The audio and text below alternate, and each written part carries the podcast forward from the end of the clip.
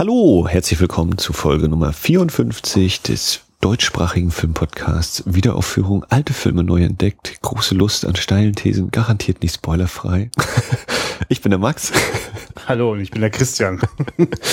ich wollte heute mal so in diesem tollen Sessel, in dem ich hier sitze, wollte ich mal so ein bisschen so wirken. Das machst du fantastisch. Und vor allem beruhigst du mich damit immer gleich, weil ich hatte eben gerade noch ganz viel so mit technischen Verkabelungen zu tun und war noch gar nicht ganz angekommen, aber mhm. mit so einer erhabenen Einleitung geht Genau. Und wir haben ja heute auch so Glitzer, Gloria, Ruhm äh, beschäftigen wir uns. Wir haben nämlich auf Deutsch heißt der Film, glaube ich, Der Glanz des Hauses Amberson sogar. Mhm. Ja.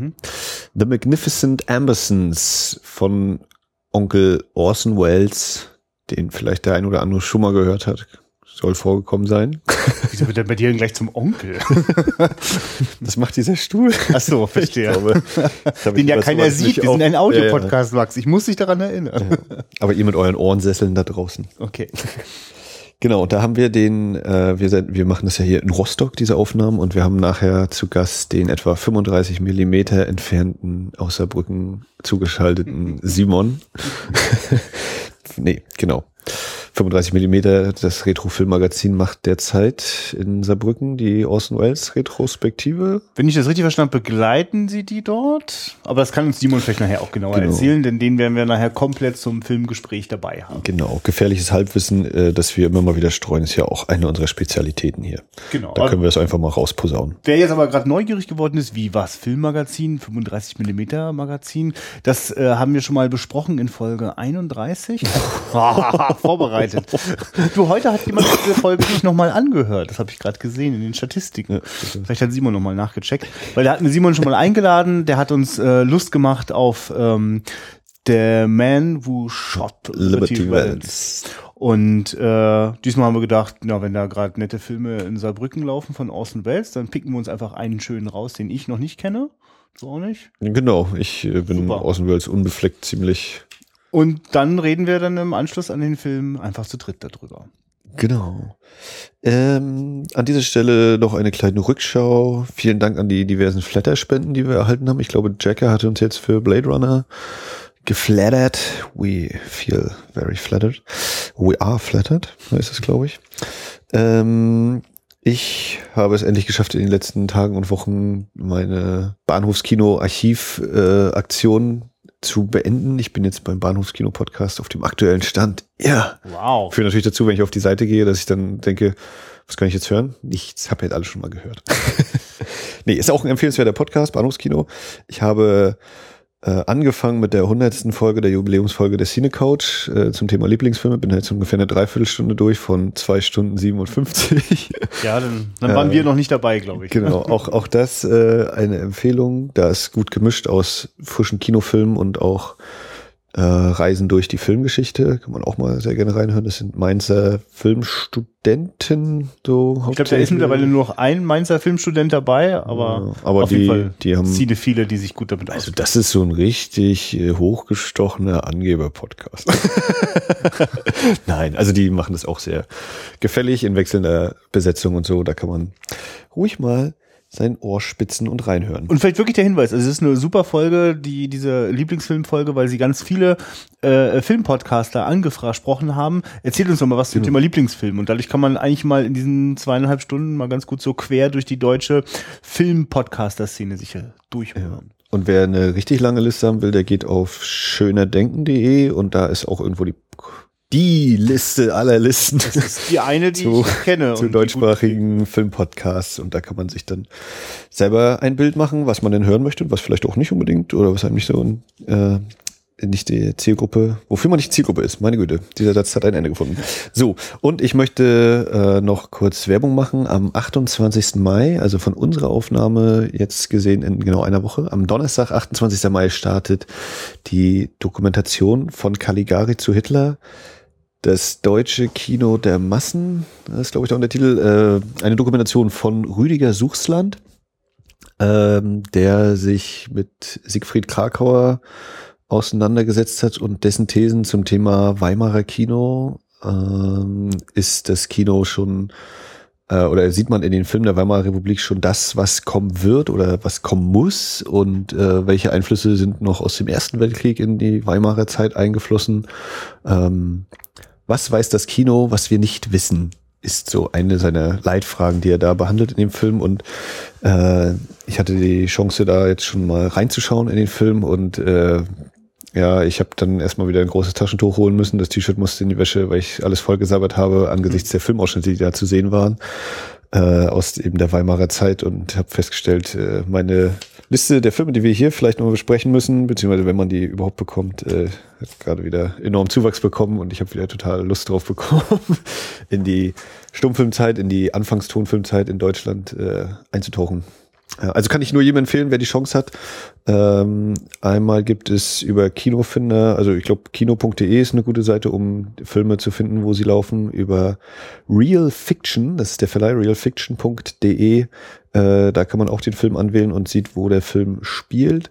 Hier bei uns in Rostock kommt der ab äh, 10. Juni ungefähr so in dem Dreh, also zweite oder dritte Juniwoche läuft er bei uns im Programm ein paar Mal und äh, von mir auf jeden Fall eine klare Sehempfehlung. Ich hatte zwar ein bisschen Schwierigkeiten mit Herrn Suchsland selbst, der für mich ruhig ein bisschen noch, ja, hier, das ist geiles Kino oder so machen könnte, aber ähm, das ist eben persönliche Präferenz. Ich, äh, wer, wer nur ein bisschen Interesse am deutschen Kino dieser Zeit hat, sollte da auf jeden Fall reingucken und wenn man dann das nur als Anregung nimmt, äh, um bestimmte Filme irgendwie mal zu entdecken das musste ich unbedingt noch loswerden. Ja, du, für mich sind solche äh, Filmformate auch als also in meiner Anfangsphase die perfekte Einstiegsdroge gewesen, um Lust auf andere Sachen zu bekommen oder neue, also neue alte Filme zum Beispiel. Mm, so legendär ist doch wirklich, also welcher Cinephile kennt es nicht, äh, äh, Martin Scorseses Reise durch den amerikanischen Film oder auch ne, die italienische Reise. Du kennst beide nicht, ja?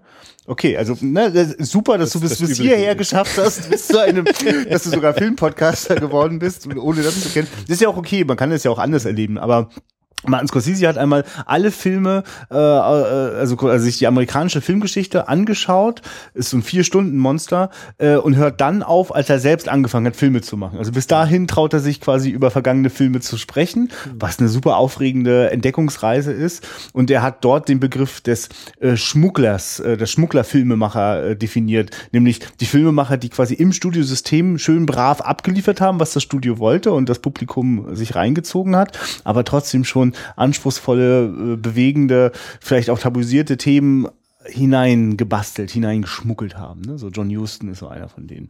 Ähm, aber da werde ich jetzt am besten gar nicht weiter darauf einsteigen, sonst kommen wir überhaupt gar nicht mehr zu unserem Film. Richtig.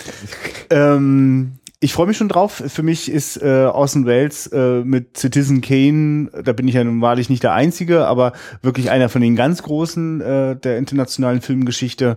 Ähm, bin sehr aufgeregt, weil es ist der zweite Film nach Citizen Kane. Also ich meine, Orson Welles war sowas wie 27 Jahre alt, äh, als der Citizen Kane gemacht hat, der also auch heute von einigen Filmkritikern noch als der beste Film aller Zeiten und so weiter, all diese schwierigen Stempel, die man den armen Filmklassikern so aufdrücken kann. Ähm, wie der sozusagen den, den zweiten Film angegangen ist, da bin ich jetzt sehr gespannt. Und äh, Genau, ich kenne nur den dritten Mann, in dem er mitgespielt hat und sonst bin ich aus dem Weißmäßig auch schön riesige weiße Landkarte. Also was Filme gucken angeht, so ein bisschen was über ihn gehört habe ich auch schon mal. Ja, da werden wir bestimmt noch was einfließen lassen und die ein oder andere Hintergrundgeschichte zu ähm, der Entstehung und oder der Nicht-Entstehung von den äh, Magnificent Amazons, die werden wir sicherlich nachher auch erzählen. Ja. Also, bis gleich. Dann schmeißen wir den Projektor an. so, und da haben wir den Film geguckt und jetzt haben wir die 35 Millimeter Leitung bis nach Saarbrücken? Doch, Saarbrücken bist du, ne? Hallo Simon? Ja, genau. Hallo, ja. Saarbrücken ist es. haben wir jetzt hier das Trio äh, gefunden. Wir haben The Magnificent Ambersons gesehen. Christian und ich haben ihn eben gerade gesehen und Simon hat ihn zeitversetzt schon vor einigen Tagen gesehen, durfte ihn auf der großen Leinwand erleben, richtig? Ja, genau. Filmhaus hier bei uns in Saarbrücken macht zurzeit so eine Orson Welles Retrospektive und der lief vor einer Woche und vor zwei Wochen lief Citizen Kane.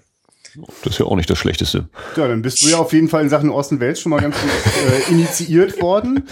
Äh, das ist auch so mein Wissensstand. Also ich kannte Citizen Kane, habe jetzt zum ersten Mal Magnificent Amazons gesehen. Das würde ich kurz bei dir nochmal abklären, Max. Du hast den zum ersten Mal gesehen? Genau, ich habe Amazons zum ersten Mal gesehen. Ich kenne bisher nur mit Orson Welles Der dritte Mann und äh, von und mit Orson Welles Der Prozess nach Franz Kafka.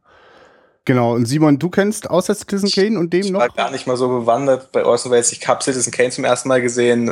Den hier habe ich also vor einer Woche zum ersten Mal gesehen. Ich kannte nur Im Zeichen des Bösen und Der dritte Mann und F für Fälschung. Ah, das ist, äh, ich glaube, den Film so als Komplementärfilm äh, zu dem, was wir gerade gesehen haben, das könnte nochmal ganz spannend sein. Ich glaub's auch. Ähm, ja, wir haben jetzt äh, nur ganz kurz, nachdem wir den Film geschaut haben, schon mit Simon so ein bisschen gequasselt und äh, haben so die heiße Kartoffel hin und her geschoben. Wer macht denn jetzt hier die Inhaltsangabe? ähm, wir wagen mal vielleicht so einen kleinen, groben Abriss, aber ich guck dich schon an, Max.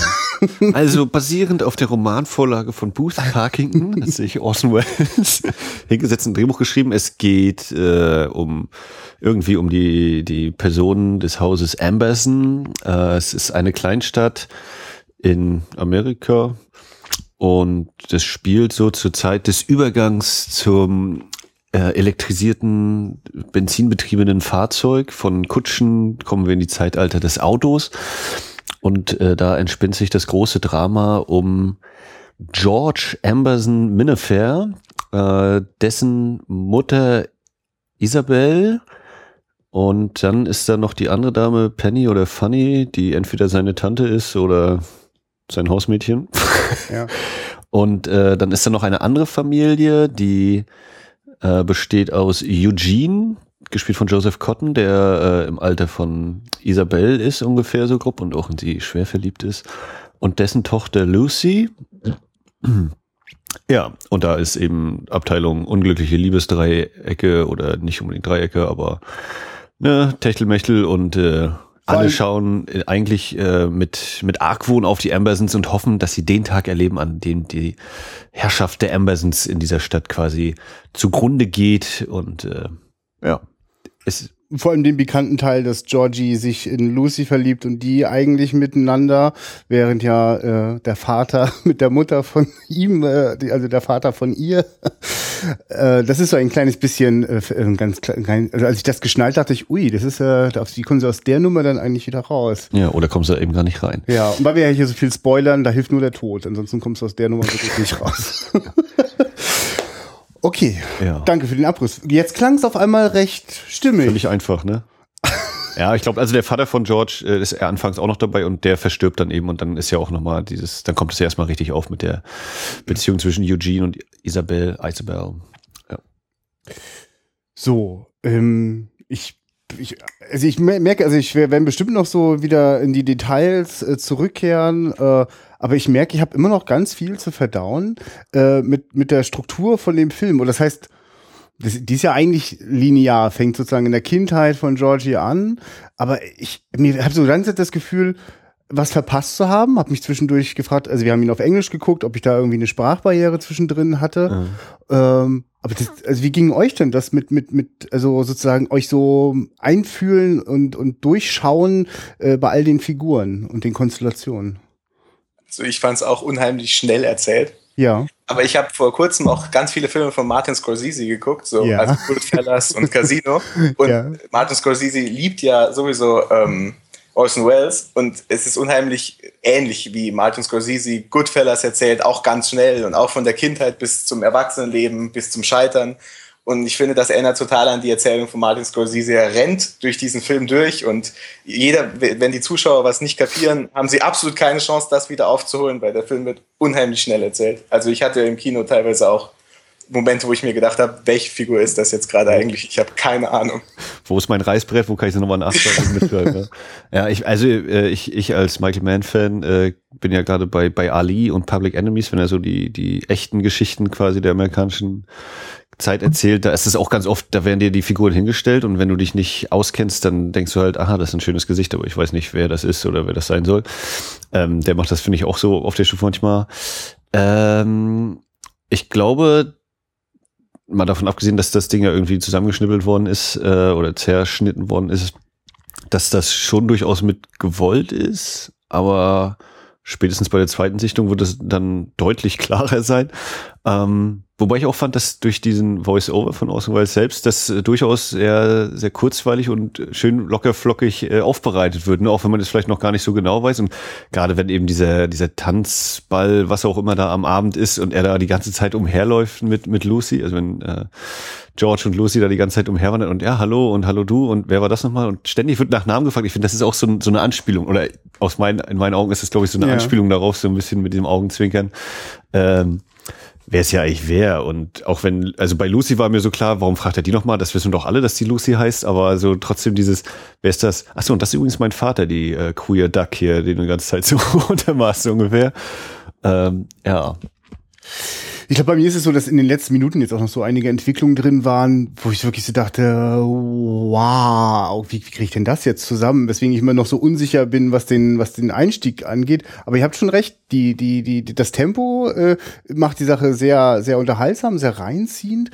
Äh, fi- äh, an Scorsese habe ich jetzt nicht gedacht, obwohl ich das total passend finde, gerade weil auch viel so, so dieses mh, in Goodfellas oder auch in, in, in, in Zeit der Unschuld, ähm, äh, nee, Zeit, Das, auch das Voice-Over ist ja das, was hat Scorsese in allen seinen, also Ja. ich weiß es nicht von Mary, von, ähm, wie ist der Film, den er mit Leonardo DiCaprio gemacht hat? Äh, ähm, Wolf of Wall Street. Ich weiß nicht, ob es da war, aber in Casino hat er Voice-Over Mhm. Ja. gemacht. In Goodfellas gibt's Voice-Over. Ja. Und in Goodfellas gibt's ja auch so eine Partyszene. Also ich glaube, es ist eine. Hochzeit, die erinnert an die Party bei Ambersons.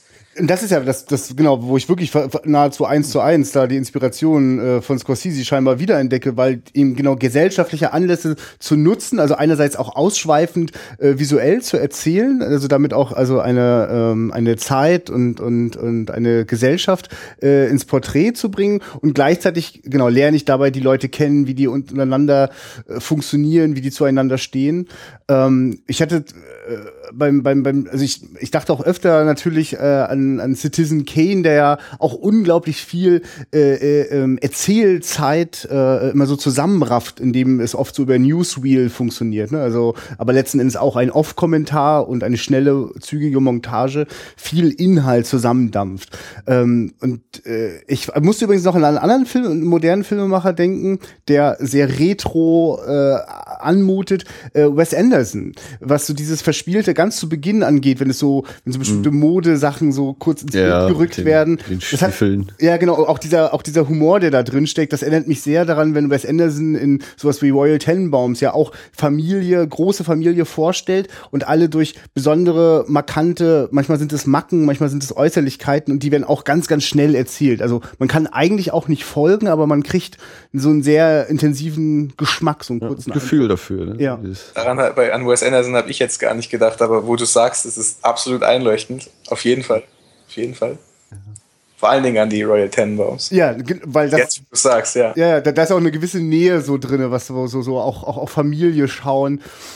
Wobei, also ich, ich muss gerade so dran denken, dass ich mal mit jemandem sehr intensiv diskutiert habe, der fand, dass bei Wes Anderson und insbesondere bei Royal Tenenbaums er äh, mit den Figuren nicht warm wird, das Gefühl hat, das ist alles so künstlich und konstruiert und da, da, da kann sich da gar nicht einfühlen, was ich überhaupt nicht so empfunden habe und äh, was ich aber zum Beispiel jetzt öfter mal jetzt in den Emersons hatte. Also ich habe, ich bin nicht so richtig warm geworden. Also ich also gerade Georgie, Der Georgie ist äh, nicht der sympathischste. Also genau, er, ist- Ja, er ist ein Charakter. so sagen, er, ja. er sagt, er sagt frei raus seine Meinung, aber ja, also genau, man, entweder man mag ihn oder nicht. Also er ist auch sehr eben, ja, er ist so, eine, so ein ganz direkter Typ, der auch äh, auf so Standesquark oder sowas nichts gibt und eben frei heraus sagt, das finde ich doof, das mag ich, das äh, geh mal weg so ungefähr. Und Ich meine, das ist wirklich eine brillante Szene. Das, ich habe leider wirklich ein Weilchen gebraucht, die wieder zusammenzukriegen, dass den, den, den, das Kind, das ich sehe, dass seinen Eltern, nachdem sie ihm maßregeln, du kannst nicht solche Worte benutzen, du kannst nicht so beleidigend und verletzend sein und das dann so ganz brav tut,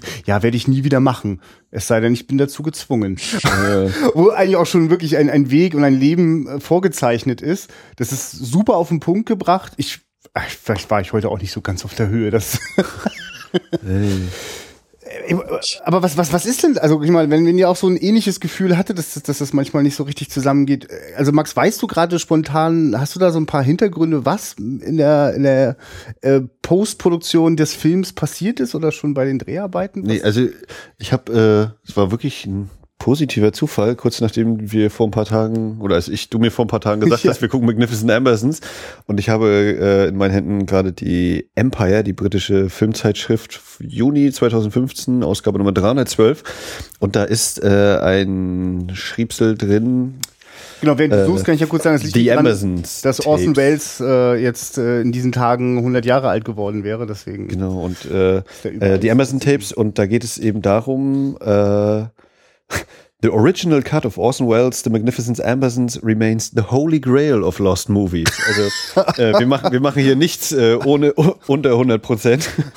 äh, und da werden drei Geschichten erzählt äh, von Leuten, die versuchen eben dieses, oder vier Leute sind sogar vier, vier Gruppen, die versuchen eben diese ursprüngliche Version, die äh, Orson Welles mal erdacht hat, zu finden. Und das ist einmal irgendwie bei, also nee, genau. Ich weiß nicht, äh, was während der Dreharbeiten oder sonst wie gelaufen ist. Ich, äh, das, äh, am, ersten war das, was beschrieben wird, ist äh, eine Szene am Ende, dass der Film damit enden sollte, auf dem Kopf steht ein Bild, wie George mit dem Auto fährt und äh, überall um ihn herum ist, sind so Industrieanlagen und so und dann sagt Or- Orson Welles aus dem Off, this is the end of the story, so ungefähr. Und das ist eben nochmal ganz, ganz stark. So sollte der enden. So in der Art. Also ich, ich will jetzt nicht mich darauf festlegen, dass ich das hier eins zu eins ganz korrekt wiedergebe, aber Aber das bei Martin Scorsese-Film ist der letzte, ist sowohl bei Goodfellas als auch bei, bei Casino, ist der letzte Satz, der im Film läuft, der im Film gesagt wird, und das war's jetzt, das war die Geschichte. ja. Also, Und ich traue dem Scorsese das zu, dass er diese äh, äh, kleine Legende schon kannte. auf je, auf jeden Fall. Und was ich, was ich gelesen habe noch war, der Film sollte, der Film in seiner originalen Fassung war 140 Minuten lang. Oh, Genau. Er ist ja jetzt nur noch 90 Minuten lang. ja, Also es scheint viel der Schere zum Opfer gefallen zu sein.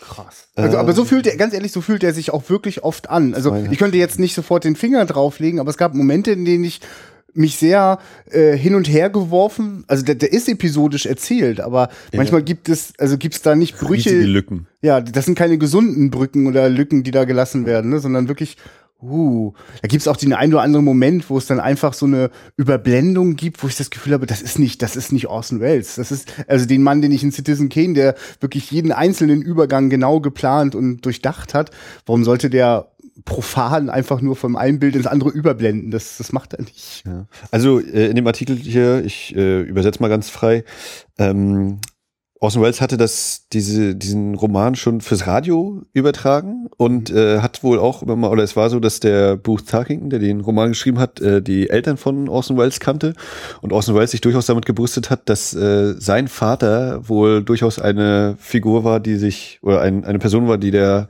Autor genommen hat, um eben seinen Roman zu schreiben als, als Vorlage so ungefähr. Und ähm, ja, ja, ja, zweieinhalb Stunden äh, Fassung seines Films, dann wurde das runtergehackt auf 88 Minuten und der äh, der Filmvorrat wurde dann im Zweiten Weltkrieg gebraucht und äh, RKO hat gesagt, wir müssen das Negativ leider einschmelzen. So, ungefähr. Und ja. Und einer der ersten Amberson Hunters Jäger ist äh, Fred Chandler, heute Executive Vice President of Post-Production bei 20th Century Fox. Und der hat wohl x Zilliarden äh, Keller und Lager der Filmstudios durchsucht, nur um dann Orson Welles äh, mitteilen zu müssen, äh, es gibt nichts mehr und Orson Welles wäre in Tränen äh, zusammengebrochen, unter Tränen zusammengebrochen. Äh, Ich meine, ich, ja, ob, ob das natürlich wirklich am Ende dann äh, die Antwort ist und der Film plötzlich äh, einfach nur Sinn ergibt. Also ich habe so das Gefühl, es gibt schon auch so Momente, ich, irgendwie gehen da so manchmal die Pferde durch. Aber vielleicht nochmal, weil wir gerade so auf dieser formalen Ebene sind. Äh, Simon, äh, du, als der jetzt im Kino gelaufen ist, was habt denn ihr da so für eine Fassung? Also äh, lief der auf der 35 Millimeter? Aber der lief, der lief auf einer 35 mm Kopie bei uns, aber die war ziemlich kaputt. Okay, Also da hätte man fast lieber zu einer, zu einer nicht 35 mm Kopie, sondern Okay. zu was Digitalem greifen sollen, weil die war schon ziemlich kaputt und wir haben ihn auf Deutsch gesehen, was glaube ich auch nicht so ideal war. Ja, Ja. aber es ist trotzdem mit Sicherheit ein Erlebnis. Äh, Ja, genau. Also ich, genau, wir müssen uns unbedingt zur Tonebene kommen. Aber vorher würde ich noch mal kurz wissen, auch richtig so, dass da so äh, ähm, was fehlte, dass es nochmal neue Sprünge gab in dem Film? Oder was Ich glaube, es, ich glaub, es gab durch die 35 mm Kopie keine zusätzlichen Sprünge mehr. Okay, alles klar. Das ist ja auch so auch schon Nee, ja, ja, genau. Ich, ich frage mich gerade so, ob das nicht so, ob, ob vielleicht will dieser Film das, vielleicht will der fragmentarisch bleiben, weil äh, ist ja. Es bildet auf jeden Fall einen interessanten Kontrast zu diesen teilweise sehr sehr langen Einstellungen. Also ich will nicht mal Ja. sagen, dass es Plansequenzen sind. Das, sind äh, aber, aber krasse Plansequenzen äh, drin. Ja. Aber was da manchmal für lange Einstellungen sind und äh, ich denke jetzt gerade an das eine Gespräch, ähm, George hat gerade Eugene abgewiesen von der Haustür. Nein, meine Mutter äh, möchte dich jetzt nicht sehen, geh weg. Und dann kommt dieser Umschnitt und äh, ich weiß nicht, ich glaube, der, der, der Onkel, der Opa kommt und will mit äh, Dings reden und dann geht die Kamera so, äh, zeigt erst den, die Eingangshalle, geht dann hoch einmal auf äh, Georgie und dann noch eine Stufe höher hören wir plötzlich schon Funny oder Penny, ich kann mir den Namen nicht so genau merken. Und dann geht die Kamera hoch zu ihr, dann geht sie runter, dann geht er runter und alles läuft immer noch in der gleichen Einstellung und dann Ja. kommen sie wieder zusammen und doch nicht. Oder wenn sie eben vor diesen Fenstern lang gehen und im Hintergrund Faith, Hope, Music, Poetry, was noch alles. Und diese langen Dialoge und äh, dazu finde ich, ist das dann ein interessanter Kontrast, dann plötzlich so eine Zeitsprünge auch drin zu haben. So dieses, Ja. so wir erzählen jetzt hier die Episode und äh, die Episode ist sozusagen eine Einstellung und dann machen wir diesen Zeitsprung. Ja, er war schon sehr episodisch. Also, aber wir wissen halt nicht, wie, wie beabsichtigt oder nicht das war. Ja.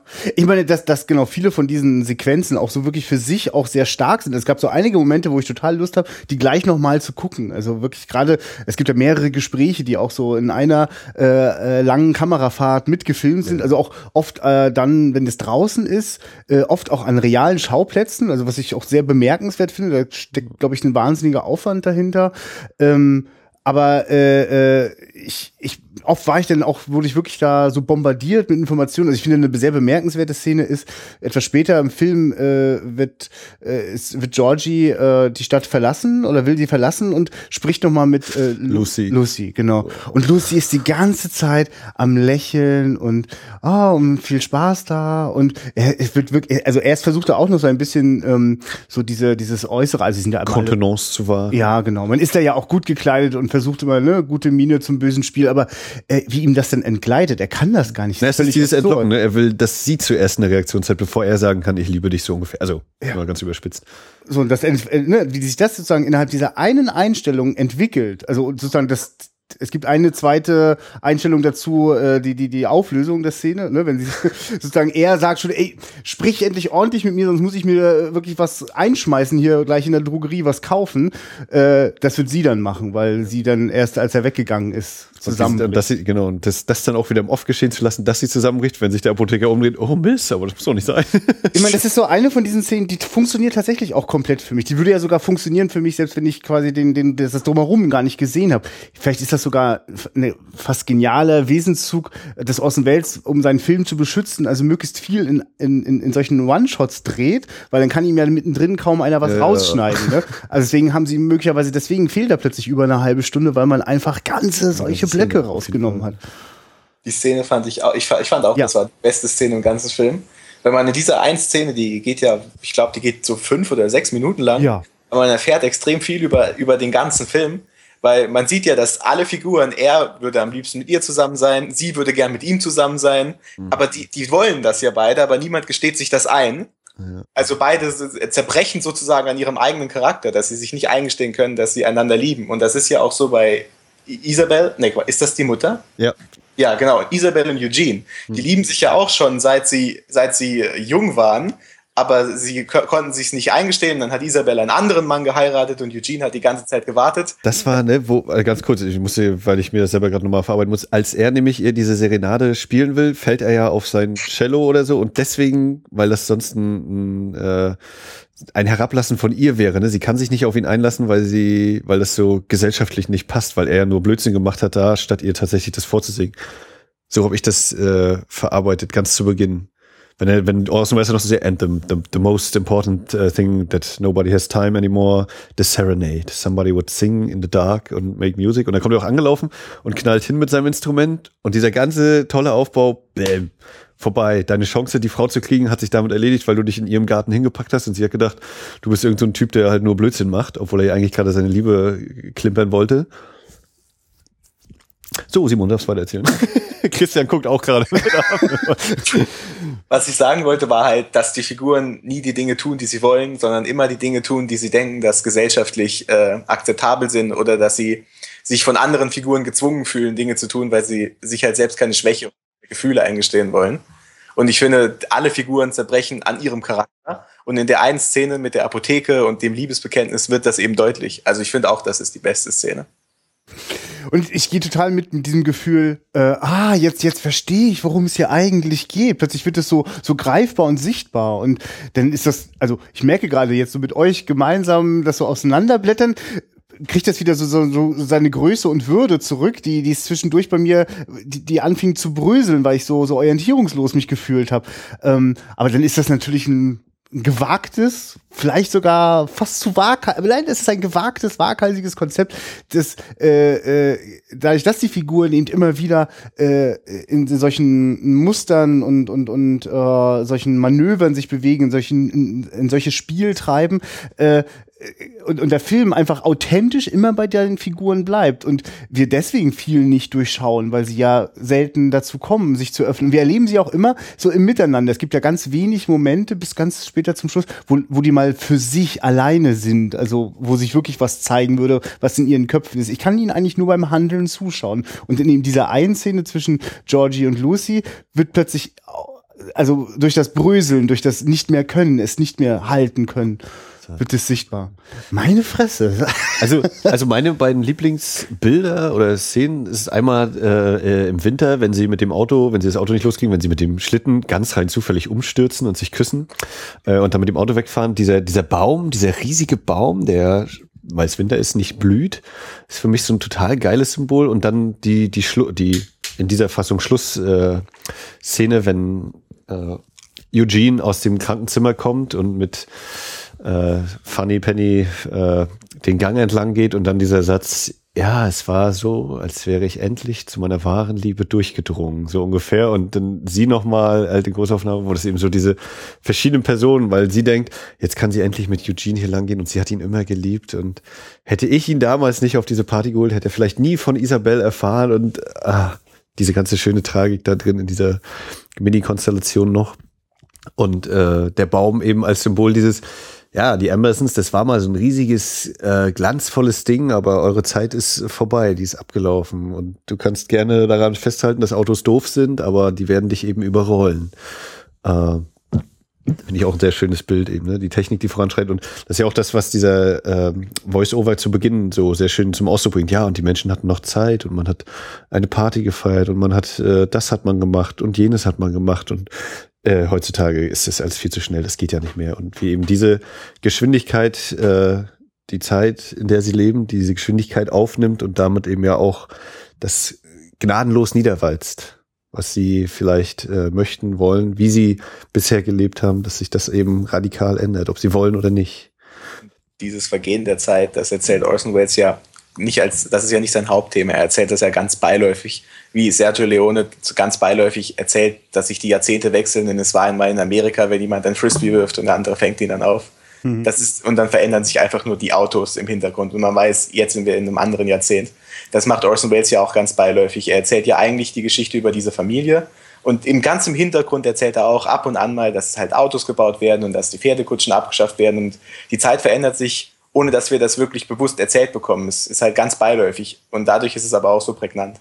Das ist zum Beispiel auch krass, diese Dinner-Szene, wenn, wenn äh, George dann nachher sagt, ja, Autos sind scheiße, Autos äh, geht weg damit, das wird nichts, äh, Newsens, äh, useless Newsens sind das. Ähm, und wie dann dieser andere Kommentar noch kommt, ja, und wenn die alle mit dem Auto umherfahren können, dann werden die Grundstückspreise fallen und Eugene, alle deine Kumpels und Freunde, die du so lange kanntest, wirst du arbeitslos machen. also dieses, ja, geil, Eugene, dass du das erfunden hast, aber ist echt scheiße für uns. Mann, Mann, Mann, das wird eine tolle Sache hier. Und dieser Blick in die Zukunft und dieses alles wird vergehen und es ändert sich alles und du kannst überhaupt das nicht aufhalten. Auch wenn du vielleicht denkst, dass das äh, eben nicht gut ist. Und äh, Eugene sagt ja noch selber, ja, vielleicht sind die auch nicht so toll, aber es lässt sich nicht aufhalten. Irgendwie wird das immer weitergehen. Das stimmt, das ist, da, da passiert ihnen das auch wieder, dass sie plötzlich äh, aus der Fassade heraus so das Innerste so hervortritt, ne? Und also, wo man eigentlich denkt, oh, jetzt müsste ja äh, der total verletzt sein, weil er, weil er Georgie ihn da so, so, so, so, so böse angesprochen hat. Aber man hat fast das Gefühl, der hat so direkt den wunden Punkt getroffen, dass er das in dem Moment sogar ganz kurz zugeben kann und zulassen kann. Ja, es ist so dieses, ja, das ist eben die unveränderbare Realität. Und so wie George das eigentlich immer so ausspricht, was er denkt oder was er, für wen er, wen er für ja. die hält und so, so ist dann eben von Eugenia immer, ja, aber das ist der Lauf der Dinge und äh, dann quasi so dieses, müsst ihr euch halt was anderes suchen. It's America. Ja, ich meine, das ist, das passiert einem immer so schnell, dass so Menschen wie George, wie ich gleich am Anfang ja auch sagte, oh, das äh, sympathisch war der ja nicht.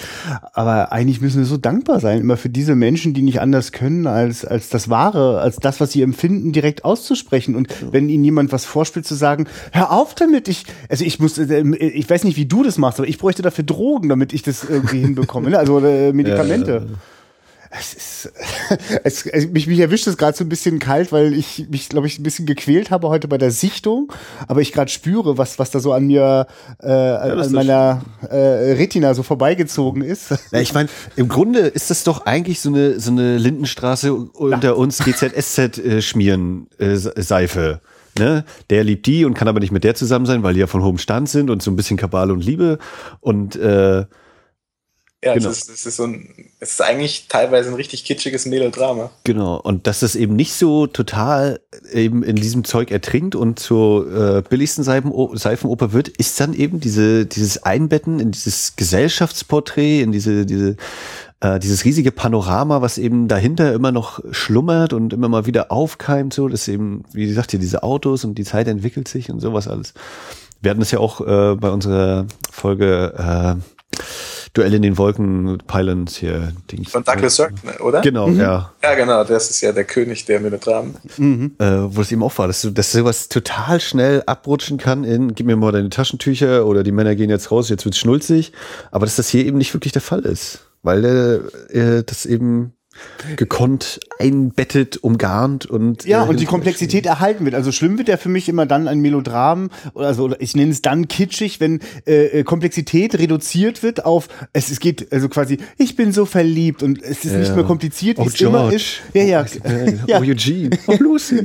ja ja genau, aber äh, äh, auf so eine Idee kommt Außenwelt ja gar nicht. Im Gegenteil, es ist ja durch die die die die Art auch schon wie das gefilmt ist, durch dass es oft in den Raum ganz tief hineingeht, dass er oft mit Objektiven und ein Darstellungsgrößen arbeitet, in denen ganz viel Tiefenschärfe vorhanden ist. Also die Dinge sind nie einfach nur, also ein, ein kitschiges Melodram, das nimmt dann eine schöne offene Blende, lange Brennweite, so dass der Hintergrund komplett verschwommen ist und nur das Liebespaar und drückt seine und Lippen aufeinander. Ne? Streicher ne? im Hintergrund stehen am besten. Ja, genau. Die Musik macht genau das, was alle erwarten und das macht sie noch döller und äh, da ist quasi nichts zu entdecken. Wie war das eigentlich mit Musik? Ich, mir fällt, es gab Musik. Musik, Musik. Zur Musik gibt es auch eine ganz besondere Geschichte. Erzähl weil eigentlich hatte ja Bernard Herrmann, der Hitchcock-Stammkomponist, den Scorsese übrigens auch benutzt hat, weil er in Taxi Driver hat äh, Bernard Herrmann die Musik für Scorsese komponiert. Seine allerletzte übrigens, der ist danach verstorben.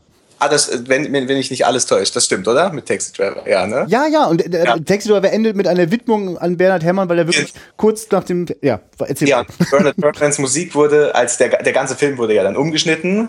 Ja, Robert Weiss hat den Film ja dann also das war der Kameramann, wenn mich nicht alles täuscht. Genau, nein, Quatsch, war der, es der war Cutter. der Cutter. Ja. ja. genau, der Cutter. Und der hat dann sozusagen in Eigenregie, beziehungsweise in der Regie, die ihm das Studio dann aufgetragen hat, den Film gekürzt. Und ähm, ich weiß nicht, ob Robert Weiss es angeordnet hat oder das Studio, aber auf jeden Fall wurde Bernard Herrmanns Musik ähm, verändert, ersetzt teilweise auch. Und Bernard Herrmann war darüber dann so erbost, dass er seinen Namen nicht im Abspann äh, ja, haben wollte. Also wurde seine Musik deutlich verfälscht. Krass. Okay, ja. ja. Und Robert Weiss, also ist meine Meinung, er war ja unter anderem äh, der Tag, an dem die Erde stillstand, 51. Als Regisseur, und, ja. Und der hat allgemein so ein paar, der war auch so, glaube ich, so ein Genrehüpfer, also der sehr vielseitig äh, sich betätigt. Macht, äh, bis das Blut gefriert. Mhm. Stimmt, ja, The Haunting, auf jeden Fall. Krasser Film. Ja. Ähm, Genau, die Musik.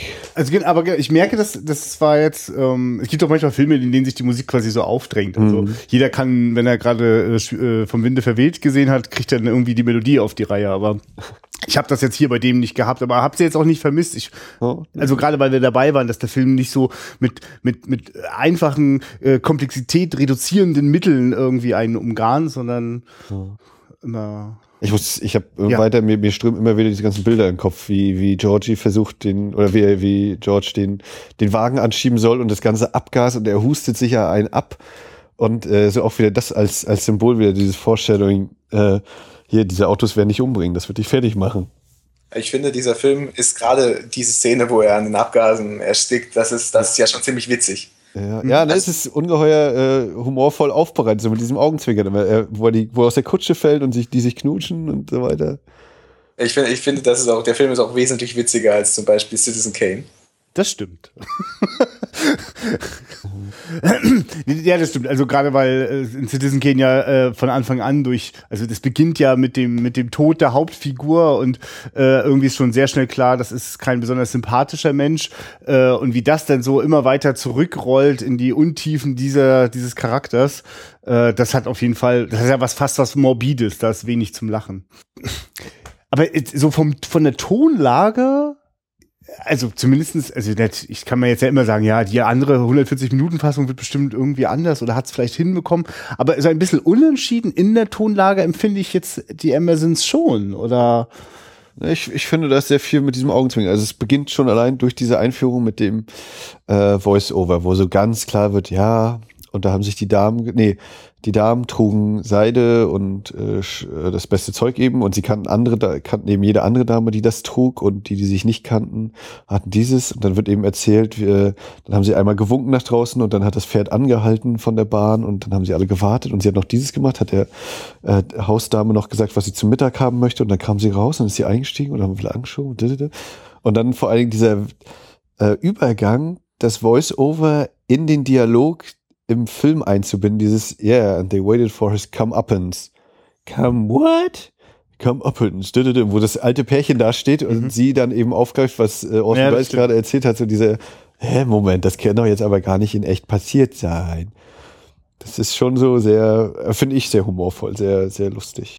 Was du gesagt hattest zu der Tonlage, die ja sehr schwankend ist von, äh, von der ersten Hälfte in, mit dem Erfolg und der zweiten Hälfte mit dem Misserfolg, hm, das passt ja zu der Geschichte, mit dem, die halt ja Aufstieg und Fall beinhaltet. Und beim Aufstieg ist man ja im Rausch des Geldes, im Rausch des Erfolgs, im Rausch der Macht. Und beim Fall schwindet dieser Rausch und man ist in der kalten Wirklichkeit auf. Und deswegen finde ich, dass die, dass die beiden doch sehr verschiedenen Tonlagen gut zu der Geschichte passen. Also für mich ist äh, Aufstieg und Fall, ich kann es grundsätzlich nachvollziehen, aber ich habe eher das Gefühl, wenn, dann ist das überhaupt die Geschichte vom Fall. Es ist für mich keine Geschichte vom Aufstieg. Oder wenn, dann ist es irgendwie ein gewollter Aufstieg, der aber nie wirklich stattfindet für, für George. Also wo ich Aufstieg gesehen habe, war eben am Anfang, wo man so ein pompöses Fest feiert und die ganze, jeder, der in der Stadt Rang und Namen hat, ja, den ja, ja, aber, aber das ist doch eigentlich schon die, die haben den schon, diesen Erfolg, die sind schon wer. Punkt, würde ich jetzt sagen. Ja gut, der Aufstieg selbst ist nicht so Thema, aber auf jeden Fall am Anfang sind, ist die Familie schon ganz oben und ziemlich erfolgreich. Genau, genau. Deswegen ist es für mich eben, wie gesagt, also es geht eben von, von ganz oben geht's eher runter, als dass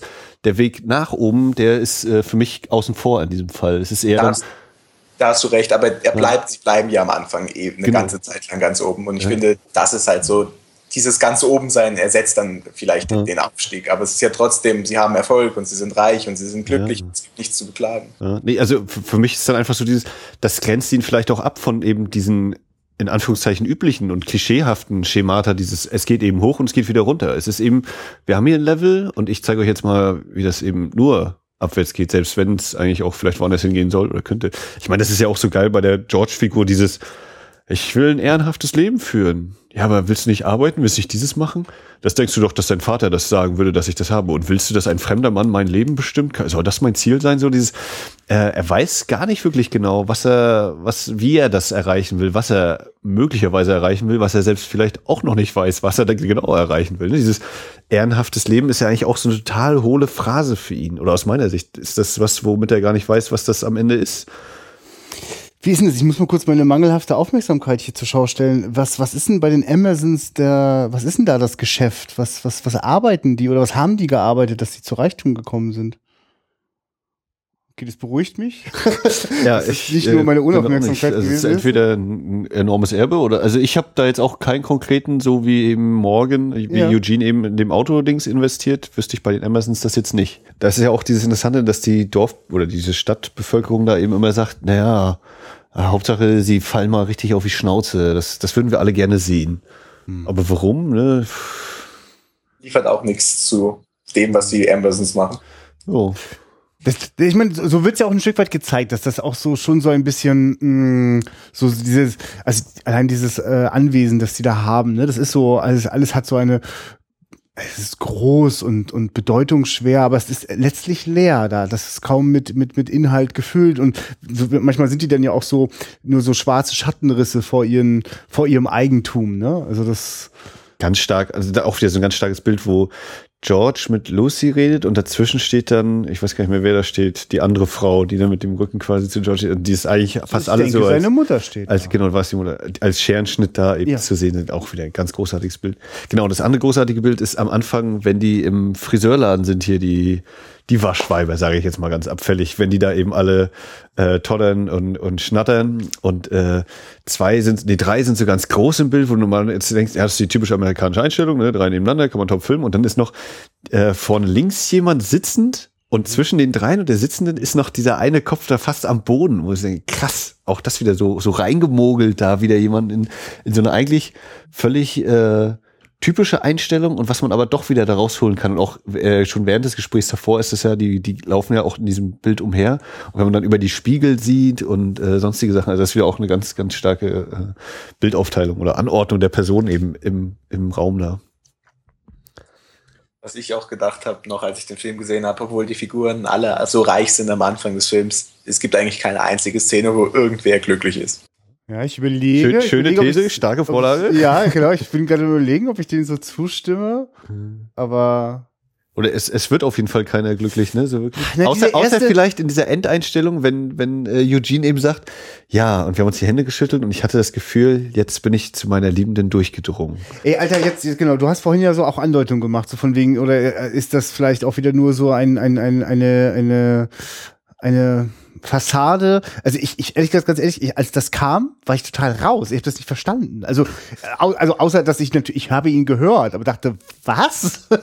Wird er jetzt, also, ich, also wie hast du, du hast es als ehrlich von ihm empfunden.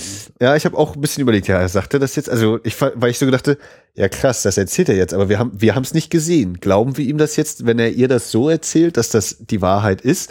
Und für mich war eben so vor allem dieses, wenn er sagt, er ist durchgedrungen zu seiner Liebsten und dann ist eben bei ihr dieses Lächeln auf dem Gesicht, weil sie denkt, oh, jetzt habe ich ihn gerade im Arm, jetzt bin ich auch gerade glückselig und nach all den Jahren, die ich ihn nicht haben konnte, ich wollte ihn immer so und bin völlig verzweifelt und jetzt äh, in dieser Stunde der Trauer habe ich ihn bei mir quasi. Äh, Ironie des Schicksals. Also das ganze Ende, was du ja als komischer, komisch positiv irgendwie, das ist ganz unwirklich positiv nach all dem Negativen, was da passiert. Das ist auch alles von Robert Wise eingefügt worden. Und zwar gemäß den Reaktionen der Test, des Testpublikums. Und das war mit Orson Welles negativem Ende gar nicht zufrieden. Und dann wurde eben, Robert Wise hat die gesamte Szene, die im Krankenhaus spielt, neu gedreht. Also das ist absolut nicht intendiert, dieser komische Sprung ins Positive dann. Krass. Ähm, Das ist ja Wahnsinn. also das, Oh Gott, aus dem Wels muss doch echt, da hat er bestimmt zehn Lebensjahre verloren, als er diese Fassung gesehen hat. Also Orson Welles hat gesagt, das nehme ich jetzt auch Wikipedia, er hat über das Studio gesagt, they destroyed Ambersons and it, destroy Destroyed and me. it destroyed me. Ja.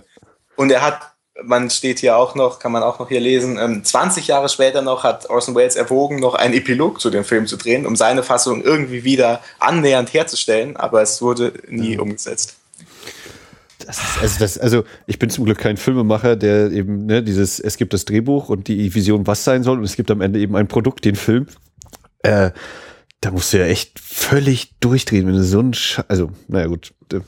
Es, Punkt ja, äh, äh, Simon, äh, ich finde, das ist auch äh, also so ein solcher Moment, wenn dann wieder so klar wird, äh, wie so, wenn so Leben und, und Kunst sich miteinander verquicken und wenn dann äh, äh, das so tragisch wird und, und, und so ein Auf und Ab, das an Orson Welles das Leben und Filmografie sich auch ablesen lässt. Das ist so ein Moment, da kann man auch mal sagen, Danke.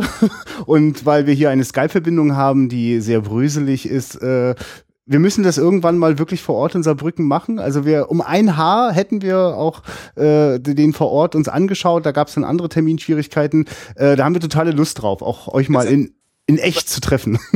Immer herzlich willkommen. ja. Sehr schön. Das klingt nämlich sehr verlockend, was da in Saarbrücken so in der, in der Programmkinoszene so los ist. Da schauen wir ein wenig neidisch, aber wir tun unseren Teil hier, zumindest Max, äh, der hier in einem Programmkino ja sich auch mal äh, gute Retro-Programme überlegt.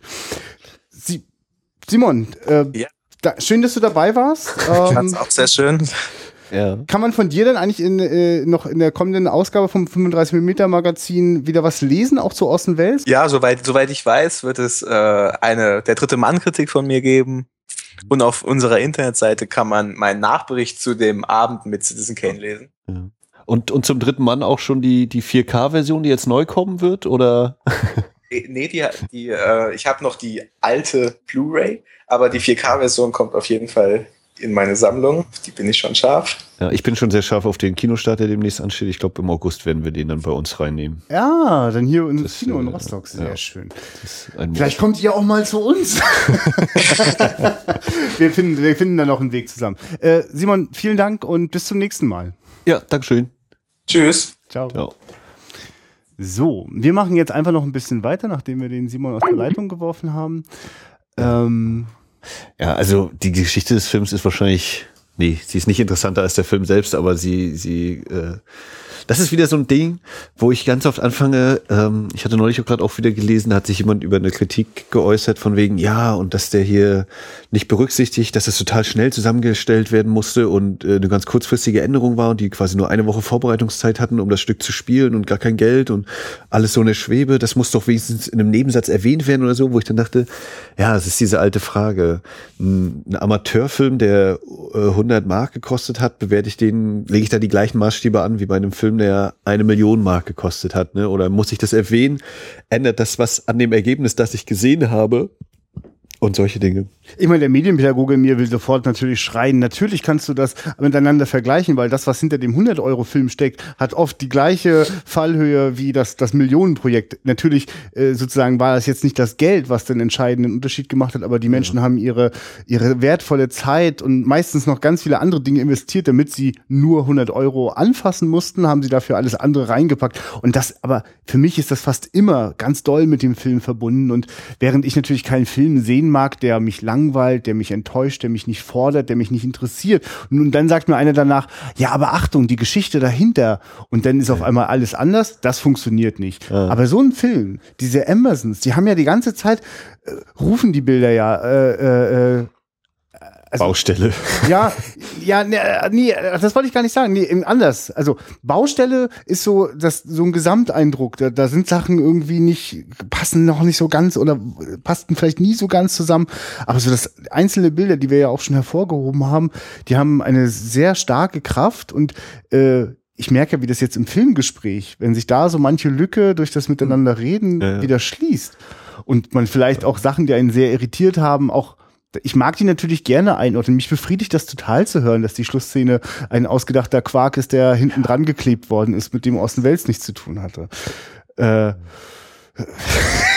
und gleichzeitig gehört das jetzt zu dem Film. Ich, ich kann auch was damit anfangen. Deswegen hatte ich vorhin den Simon gefragt, wie war denn die 35 mm Kopie und hat die vielleicht auch noch mal da so eine ne neue Textur reingebracht. Das ist das ist okay. Das, das ist Teil des, des Filmerlebnisses und äh, jeder Filmemacher leidet zutiefst darunter, dass er ja immer noch mal ein bisschen was an dem Film machen könnte. Ich meine, das ist so wie Kunstwerke, die äh, an verschiedenen Orten ausgestellt werden und dann anders wirken, anderes Licht, anderes Setting.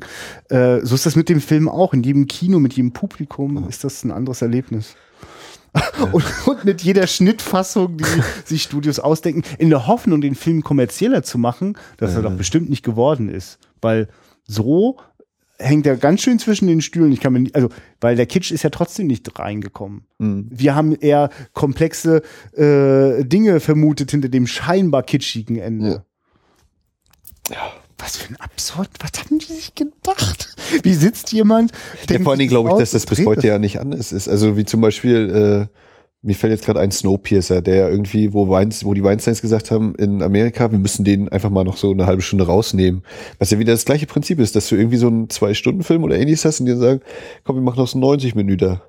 Das ist ja auch was, wo ich manchmal so denke, ja, wenn ich jetzt mir so gerade die aktuellen Kinofilme angucke, kriegen die das alle nicht mehr hin, mal eine Geschichte in 90 Minuten zu erzählen und dann ist auch fertig? Muss das immer 100 plus sein? Also ist das vielleicht auch eine Freiheit, die sich entwickelt hat durch die Kinostruktur, die mittlerweile existiert, weil du eben Multiplex hast, wo du mehrere Säle hast, wo du dann eben auch das mal spielen kannst? Oder ist das einfach, was mittlerweile auch schon wieder in die Kommerzialisierung geht?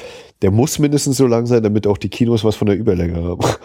Also, Ich meine, wirklich, also Viele Mutmaßungen. Vielleicht ist es, ja, aber ich merke gerade, das ist, glaube ich, das, was man, weswegen die Amazons, obwohl er äh, nicht ganz zusammengehen mag und vielleicht beim ersten Sehen nicht sofort überzeugt, der hinterlässt so viele konstruktiv, also für mich konstruktiv wirkende Fragezeichen.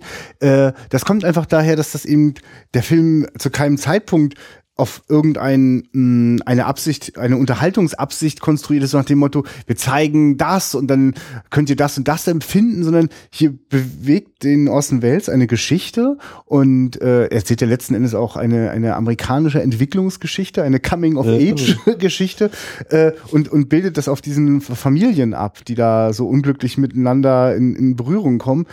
Äh, also das, das, also allein dieses Konzept ist ja immer noch sichtbar. Das ist ein wenig zugeschüttet worden durch so manch unglücklichen Schnitteingriff. Äh, aber es, es konnte nicht weggeradiert werden. Und deswegen finde ich das ja wirklich clever von ihm, dass er so viele äh, äh, in einer Einstellung gedrehte Sequenzen drinne hat, weil die dürfen dann für sich strahlen, die nämlich auch ganz schön stark. Auf jeden Fall. Ja. Aber ich würde gerne nochmal zu dem, was ich vorhin gesagt habe, dieses Symbol der Baum. Ja. Wenn die da äh, in der, die Winterfahrt machen, hast, hast, ich denke mal, wahrgenommen hast du ihn ja auch, ne? nee, habe ich nicht gesehen. Und was du wieder mit den Bäumen jetzt hast. Der so mittig steht. Also Nein, klar, äh, äh, es ist mir sogar sehr doll ins Auge gefallen, weil fast alles, was mit Schnee zu tun hat, ist im Studio gedreht worden, aber diese eine Einstellung ist es nicht. Und äh, hat mich auch sofort, also eingenommen, weil der Himmel bekommt wahnsinnig viel Platz Ja. und macht sozusagen die, die diesen kleinen dahin tuckernden äh, dieses kleine Automobil und diesen riesigen Baum, der so auch so ein bisschen wie so eine ja, der, der ragt halt so in dieses äh, Himmelsgewölbe so rein und ist das ganz kahl und also eigentlich ist das für mich so, da steht was Großes, Bedeutungsschwangeres, ist aber es ist leer, da, da ist nichts ist dran. ne? im Anführungszeichen tot, weil es ja, Ja. im Winter ist. Ne? Nee, für mich war vor allem so, und ich wette, jetzt kommt gleich die Überblendung, wie der Baum jetzt plötzlich blüht und es ist Sommer als Hm. vergangene Zeit und das kam nicht und es war so äh, krass. Aber es wirkt einfach so wirklich wie dieses, das ist, sind die Ambersons. Es ist ein Mhm. mächtiger Baum, aber es ist kein, kein Leben mehr dran. Es scheint gerade nicht Ja. weiterzugehen. Äh, also das war wirklich ein, das brennt sich ein, ja, diese Bilder. Wie gesagt, es gibt ja immer wieder auch eben gerade mit den Figuren und so, es ist beeindruckend. Ja. Orson Welles. Orson Welles, ja. Also, ähm, das sollten wir uns vielleicht vornehmen. Oder ich möchte es dir auf jeden Fall und jedem Zuhörer empfehlen. Äh, Citizen Kane ist durchaus ein, ein, ein, jetzt kommen wieder die großen Kategorien. Es ist schon erstaunlich, was der mit seinem ersten Film, äh, was der da veranstaltet und wie griffig und sinnig da die Sachen sehr gut zusammengehen, sie aber auch überhaupt rein gar nicht, also äh, auch so dramaturgisch überhaupt nicht das erfüllen, was ich von, was, was vielleicht Hollywood-Filme da an Erwartungshaltungen so dem, dem Publikum so gegeben haben. Ne? Also ich, ich glaub, weiß, ich weiß auch gar nicht, ob das ein Publikumserfolg war, bin ich mir jetzt gar nicht sicher. Ich, aber ich, auch, aber also jedenfalls muss ich gerade an den denken, äh, alles was was hier schon auch jetzt bei den Amazons stark war und, und an, an, an Bildern einem nicht mehr aus dem Kopf geht oder auch ich finde ja auch in der Art des Schauspiels äh, äh, sehr auf den Punkt und oftmals überraschend ist, weil es ähm, kein nicht nicht mit irgendwelchen äh, fast nie so mit Overacting oder oder starken Stilisierung gearbeitet wird, sondern manchmal ist es erstaunlich natürlich. Ähm, das findest du auch alles in Citizen Kane und es geht dort dramaturgisch sehr sauber zusammen. Es ist sehr verblüffend und, und stimmig, aber auch, wie Simon vorhin schon angedeutet hat, ist alles andere als ein lustiger Film. Ähm, wie war denn für dich gerade jetzt nochmal das, das Ende, wenn Orson Welles nochmal komplett zum Voice-Over ansetzt und sagt, hier, ich, äh, das war der Kameramann, Ja. das sind die Schauspieler, der hat den Ton gemacht, die hat die Kostüme für die Damen gemacht, das war der Set-Designer und ich habe das, äh, den Film geschrieben und Ja. äh, habe Regie geführt und das ist eine Embassy nicht, aber ein Dingser-Picture und äh, gute Nacht. Ich habe euch eine Geschichte Ehrlich erzählt. gesagt ist das der Teil, der mich am Show-Business so dieses Hey und nochmal ein Dankeschön an dieses Department und an die, das hat mich schon immer irgendwie begeistert. Mich hat schon immer der Blick dahinter interessiert und äh, ich finde das eigentlich total griffig, äh, gar kein gar kein Stilbruch, sondern irgendwie, also im Gegenteil, ich, ich freue mich irre, dass der für jedes Department dort äh, oder großes Department ein, ein, ein wunderschönes Bild gefunden hat, also die wirklich ja, ich fand, fand das ganz toll und ich habe erst vor kurzem äh, zum ersten Mal Fahrenheit äh, 451 gesehen und äh, dort gibt's ja am Anfang äh, äh, über den Off-Text werden äh, quasi die einzelnen, äh, also quasi den Film hat geschnitten, Musik hat gemacht. Also es gibt zwar jetzt dazu keine Bilder, aber ich war total äh, fasziniert davon, ist plötzlich einfach mal, wir sind es immer gewohnt, dass der Text eingeblendet wird. Und das Ja. einfach aufzubrechen, finde ich toll. Und hier in dem Film, in dem es ja auch irgendwie, na gut, da will ich jetzt vielleicht gar nicht so weit ausholen, aber äh, wieder das Handwerk äh, äh, betont und, und, und sozusagen glamourös äh, hervorgehoben wird, finde ich total sympathisch. Äh, also für mich ist das immer so ein, so ein äh, was heißt immer, es ist jetzt, äh, ich denke gerade an meine Kinoerfahrung letztes Jahr, der Prozess, äh, wo es ähnlich ist beim Ende. Und äh, da ist eben auch so dieses, ja, ich habe euch jetzt gerade diese Geschichte erzählt, die Geschichte ist zu Ende so ungefähr und äh, bla bla bla bla bla und die Partners. Und das ist für mich irgendwie so eine Mischung aus, oh, cooler Einfall, das äh, hat man ja echt nicht oft. Aber irgendwie ist es auch so dieses, ey, jetzt mach mir das nicht kaputt, dass ich hier gerade in einer anderen Welt bin Okay. und äh, auch wenn normalerweise ein Abspann kommt, der einen auch so natürlich irgendwie dann diese Geschichte beendet, aber das ist irgendwie so, jetzt bin ich irgendwie ein Stückchen raus, aber ich finde es eigentlich auch sehr interessant und eine coole, coole Sache. Es ist ganz komisch, also es ist ein starkes Element einfach und ich, äh, es hat seine Vor- Du- und Nachteile, Ja. bla bla bla. Ja, die, äh, ja. Beide Seiten der Medaille, ein zweischneidiges Schwert.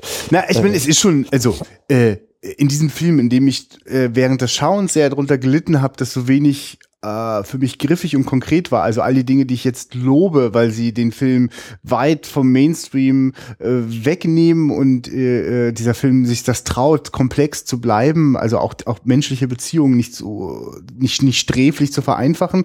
Plötzlich hat das dann was sehr Reizvolles, wenn etwas so klar und schön und direkt äh, und weißt du, das hat für mich hat das auch ein bisschen, ähm, das hat was, glaube ich, mit äh, so einer so einer Tugend zu tun, die so, die- also äh, der komisch, die komischerweise immer nie die Bedeutung hat, die sie oder ich, ja, ich will, muss das auch gerade aufpassen, ich generalisiere da jetzt sehr doll.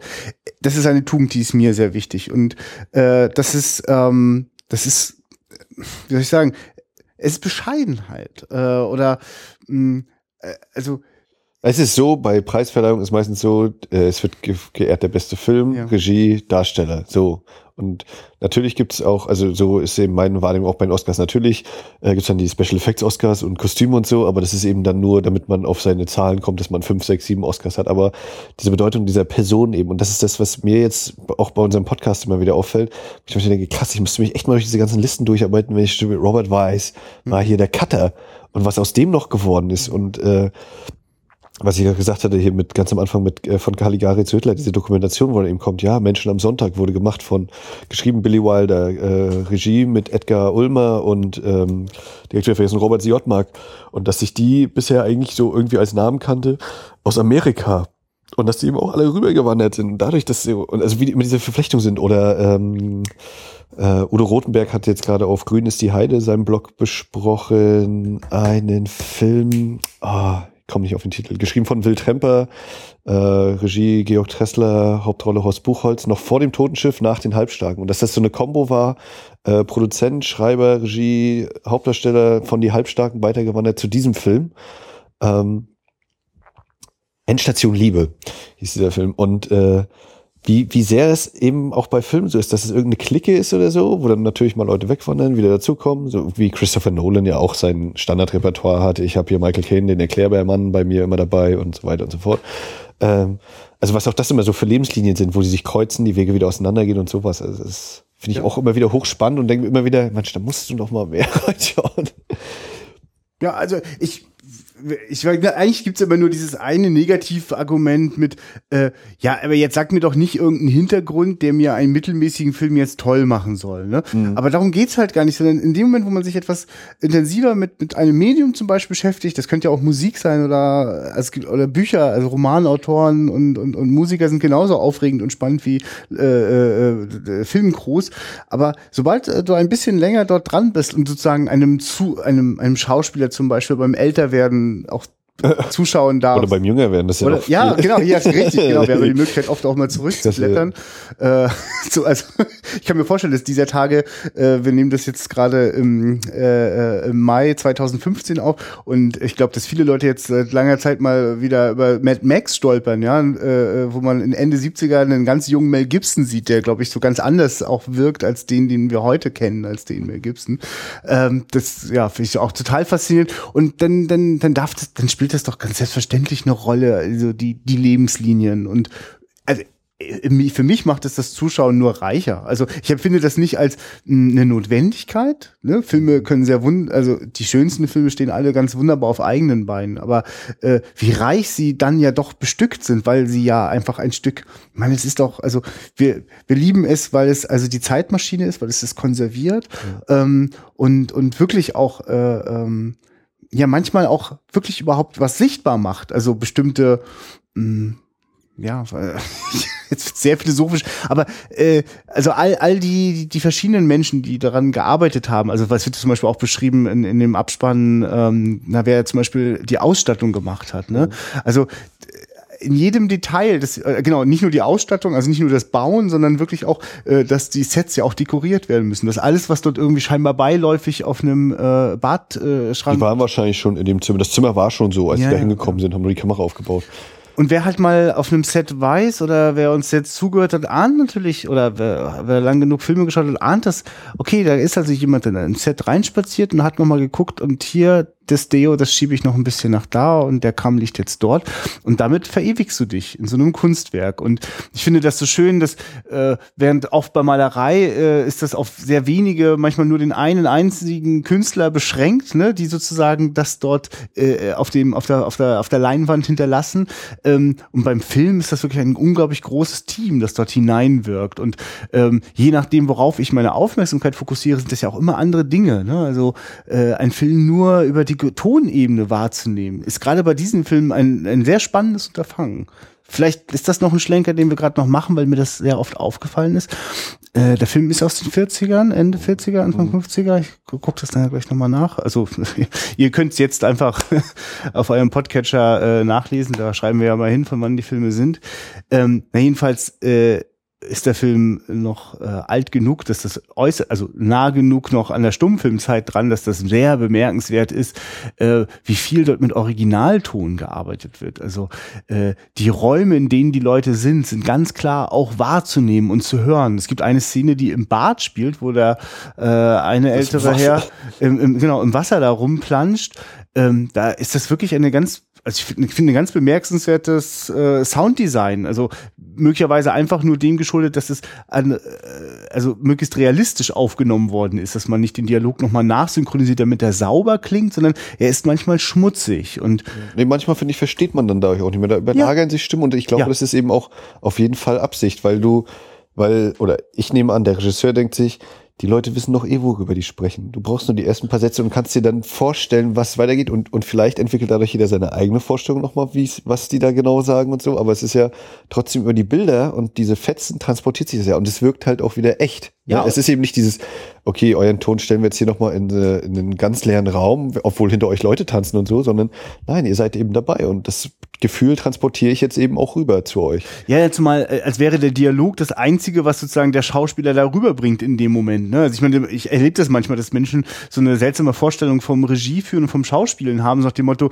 die Schauspieler sind die, die sich gut Text merken können und die Regisseure äh, äh, wissen immer ganz gut, äh, wie laut oder wie leise man was sagen muss. Aber was man sich eigentlich erarbeiten muss, damit eine Szene stimmt, hat weitaus mehr als ein auswendig gelernter Dialog. Also der ist sogar fast redundant. Das ist wirklich eher so eine so, ein- so ein letzter Muskel, den man so als Schauspieler regelmäßig trainiert. Aber äh, die die Fähigkeit zu haben, dass äh, so ein Moment stimmt, wenn da so zwei Menschen miteinander kommunizieren und dass der kaputt geht, dieser Moment, wenn man sagt, äh, Moment, erst ausreden, danke, dann der andere und vielleicht sogar der Cutter das auch noch so langweilig aneinander schnipselt. Also Dinge, die ja gar nicht möglich sind. Ich kann mir vorstellen, dass der Cutter äh, ich weiß nicht, der Cutter wusste vielleicht Bescheid, aber ich kann mir vorstellen, dass das Studio richtig erschrocken war, wenn die die ganze Zeit diese One-Shots äh, äh, angeliefert bekommen und denken, Moment mal, das ist der Master-Shot und wo sind jetzt noch die Close-Ups, wo ihr immer hin und her schneidet und die Szene ist viel zu lang, dann müssen wir jetzt in der Mitte was rausschneiden. Das geht dann ja nicht. Und äh, was vor allem dann nicht geht, ist, du kannst nicht mehr den Rhythmus kaputt machen, den du als Regisseur mit den Schauspielern erarbeitet hast.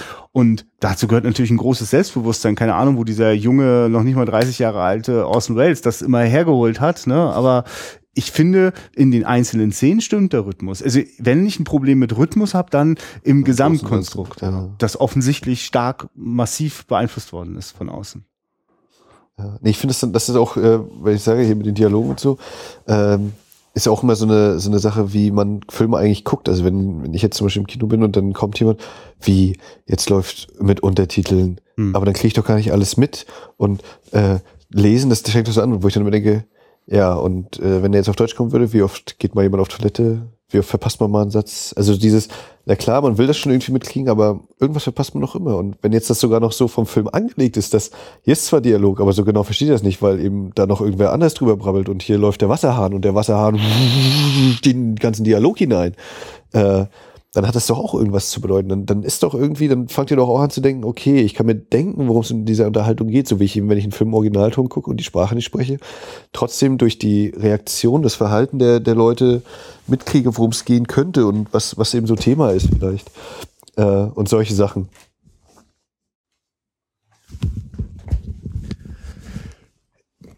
Es ist so dieses, ähm, ich, ich kann jetzt einfach mal äh, einräumen. Ich habe, wir haben diesen Film im Original geschaut ohne Untertitel. Ich würde sagen, wenn ich ganz ehrlich bin und jetzt nochmal den Text vor mir hätte, mehr als 60 Prozent vom Dialog habe ich nicht einwandfrei verstanden. Also, äh, also äh, ich habe 60 Prozent verstanden und den Rest, da gibt's Lücken, da habe ich vielleicht auch Worte gar nicht, äh, kannte ich gar nicht oder konnte sie durch den Dialekt, Akzent gar nicht richtig auseinanderkriegen. Okay, ich habe schon mit Leuten zusammen Filme geschaut im Original und dann dreht sich jemand zu mir um und fragt, oh, was hat er gerade gesagt?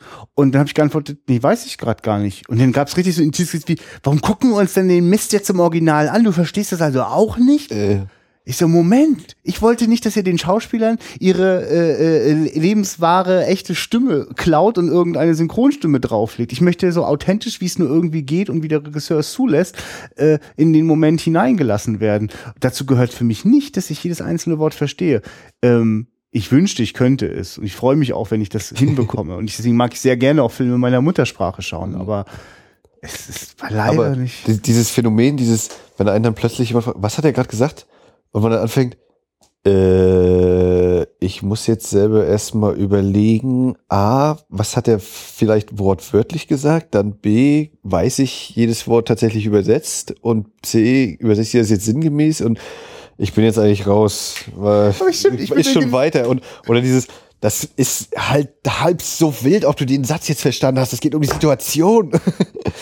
Also, ne, das ist so eine Mischung aus, ja, wenn man wirklich alles ganz genau verstehen will, das könnte man vielleicht so zum Lernen machen, dass man sich auch noch ein Wörterbuch nimmt und tatsächlich Pause drückt oder so, aber sonst ist das auch so ein bisschen so dieser Fluss.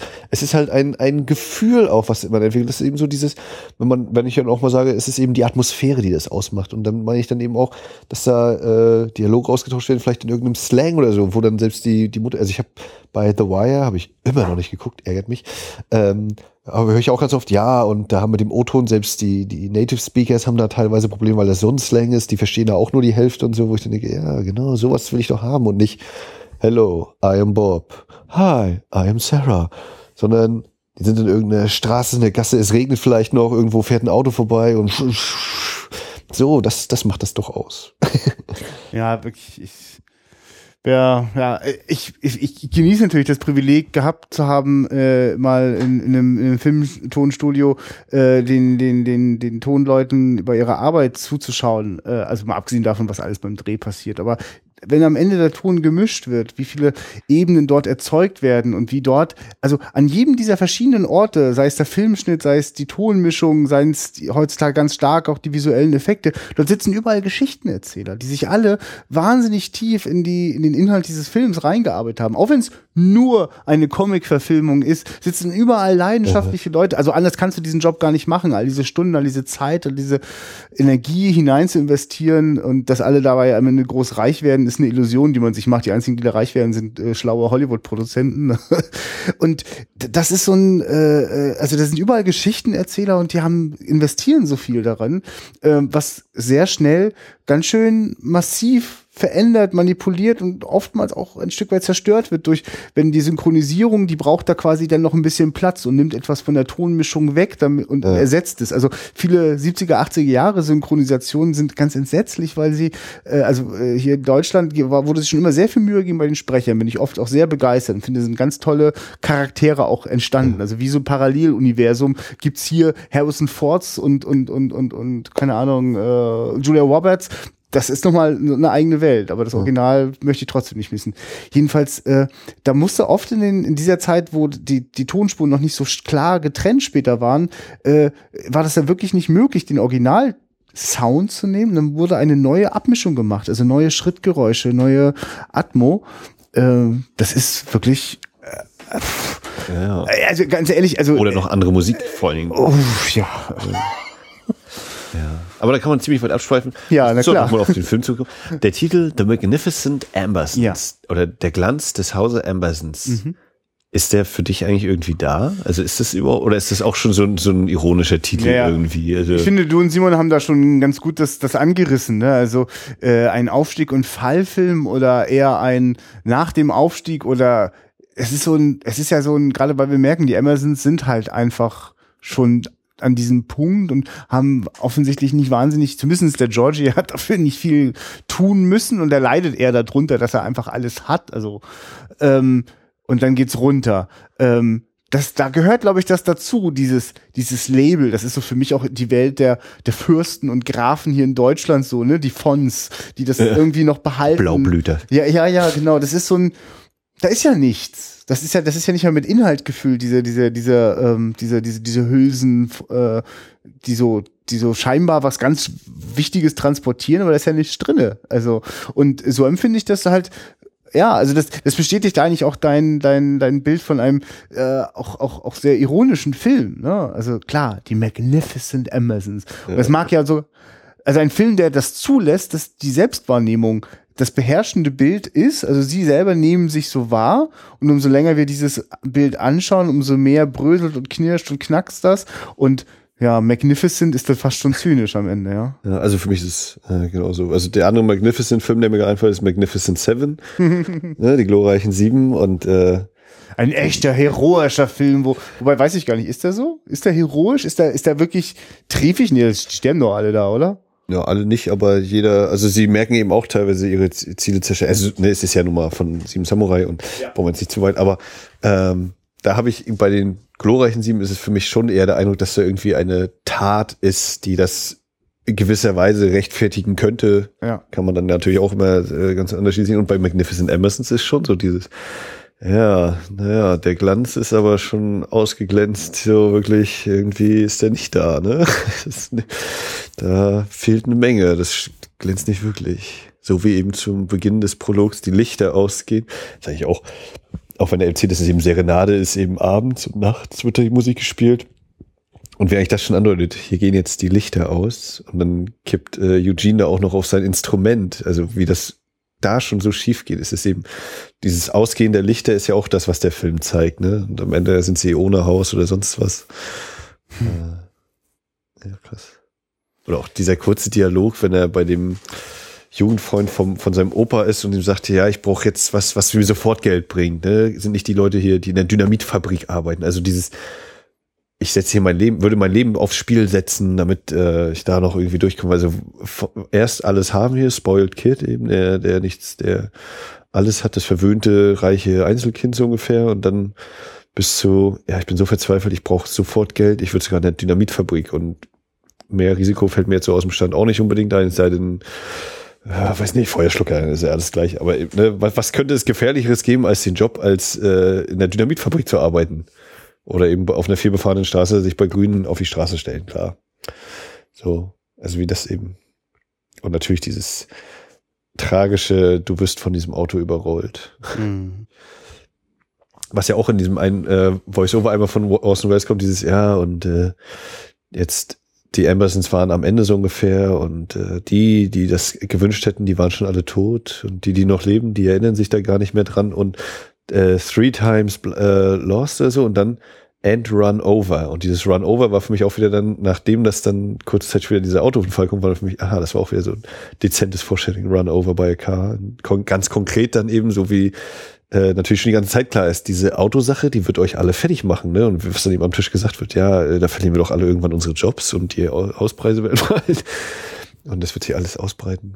Ja, es, es, es, das also, ist, das ist, ich merke gerade, das ist so ein Film, für den möchte ich äh, bei auf so Plattformen wie Letterbox eigentlich gerne die Funktion haben, dass ich jedes Mal, wenn ich den sehe, neu eine Bewertung vergeben kann und dass das sichtbar gemacht wird. Dass kannst ich, du aber auch an man steht nur Rewatch, ja, ja, doch, aber stehen auch die unterschiedliche Bewertung da? Wirklich tatsächlich, ja, das wäre eigentlich ganz, ganz geil. Sicher. Ich, ich merke, ich, also ich versuche das auch gerade für mich nur, ich suche gerade eine Schublade, dass ich das reinpacken kann und während dieses Podcasts habe ich schon jede Menge von den Schubladen aufgemacht und Der Scheiß wieder, Schrank steht ja, komplett ja, offen hier. ja, hab quasi das immer wieder raus rausgeholt und nochmal woanders reingesteckt und freue mich gerade, dass das da alles, was, was dort passiert. Und mir ist einfach gerade klar geworden, was eine der für mich der allerbeeindruckendsten Szenen gewesen ist, schon sehr früh in dem Film, äh, nach dieser ausschweifenden Feier, Abblende, Aufblende und es gibt einen Todesfall. Und wie dort, äh, die Kamera ist eigentlich dort, wo der Sarg ist und sie schaut auch so ein bisschen so über das äh, äh ganze äh, Verzierte drumherum, das, das Blumengesteck so herüber und mit unglaublicher Distanz gehen dort die Angehörigen und Bekannten so dran vorbei. Und dieser Blick, der ist eigentlich schon so voll von dem, was die, die, den Rest des Films ja auch weiter durch Leiden äh, erhobenen Hauptes, dieses, das, mh, hm, zum Beispiel in dem Moment die, die, die Endlichkeit und das Schicksal gar nicht annehmen wollen und äh, sehen und doch schon wieder vorbeigehen. Da, da hält keiner inne. Das ist so ein, äh. das, da wird so ein Blick drauf geworfen, ne? da wird die Pflicht erfüllt und und wie die Kamera denen so folgt und die Kamera kann, die kann nur mitschwenken, die kann nicht wegfliegen, fahren.